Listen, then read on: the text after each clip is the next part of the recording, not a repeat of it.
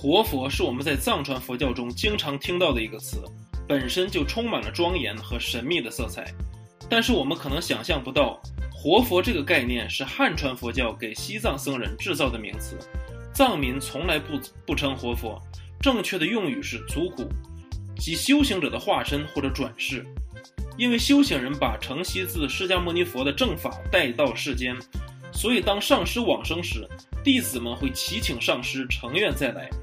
于是上师受弟子心愿所感，再次化身为转世灵童，普度众生。这些高僧被尊称为仁波切，意思是人中之宝。